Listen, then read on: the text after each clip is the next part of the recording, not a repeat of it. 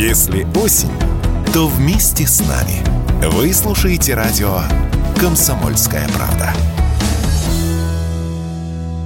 Любой грузовой автомобиль, который колесит по нашей стране, должен соответствовать необходимым параметрам, в том числе и габаритам. Нарушаете установленные нормы, извольте уплатить штраф. Однако, чтобы привлечь владельца фуры к ответственности, нарушение нужно зафиксировать. Чем и занимаются специальные рамки, которые измеряют габариты грузовиков. Вот только на практике оказалось, что штрафы получать начали даже добросовестные перевозчики. Так, в одной только Челябинской области в автоматическом режиме за два месяца было выписано протоколов на сумму порядка 8 миллиардов рублей. Что стало причиной, рассказал президент Ассоциации Центра объединения грузоперевозчиков «Груз Автотранс» Владимир Матягин.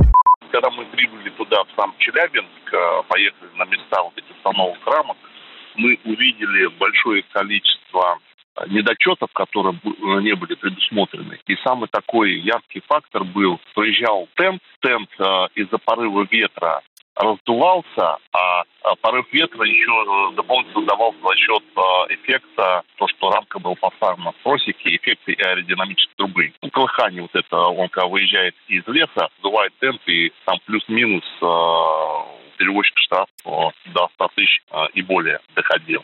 То есть получается, что из-за раздувания тента грузовик невольно меняет свои размеры, что и фиксирует рамка. На безопасность движения это не влияет. А следовательно, в новом законопроекте предлагают ввести нештрафуемый диапазон превышения габаритов не более чем на 10 сантиметров, что снизит финансовую нагрузку на перевозчиков, а также разгрузит суды.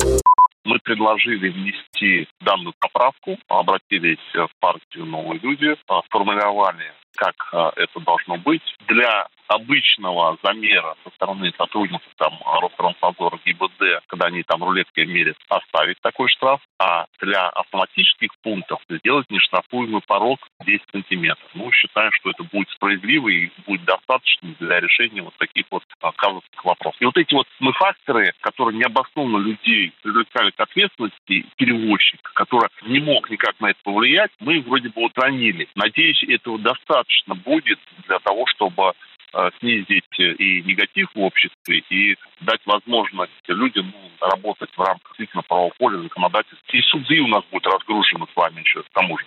Добавлю, что российское правительство уже дало положительный отзыв на данный законопроект. Ну а если от этого станет легче бизнесу, то наверняка эффект на себе почувствуют и простые потребители. Василий Воронин, Радио «Комсомольская правда».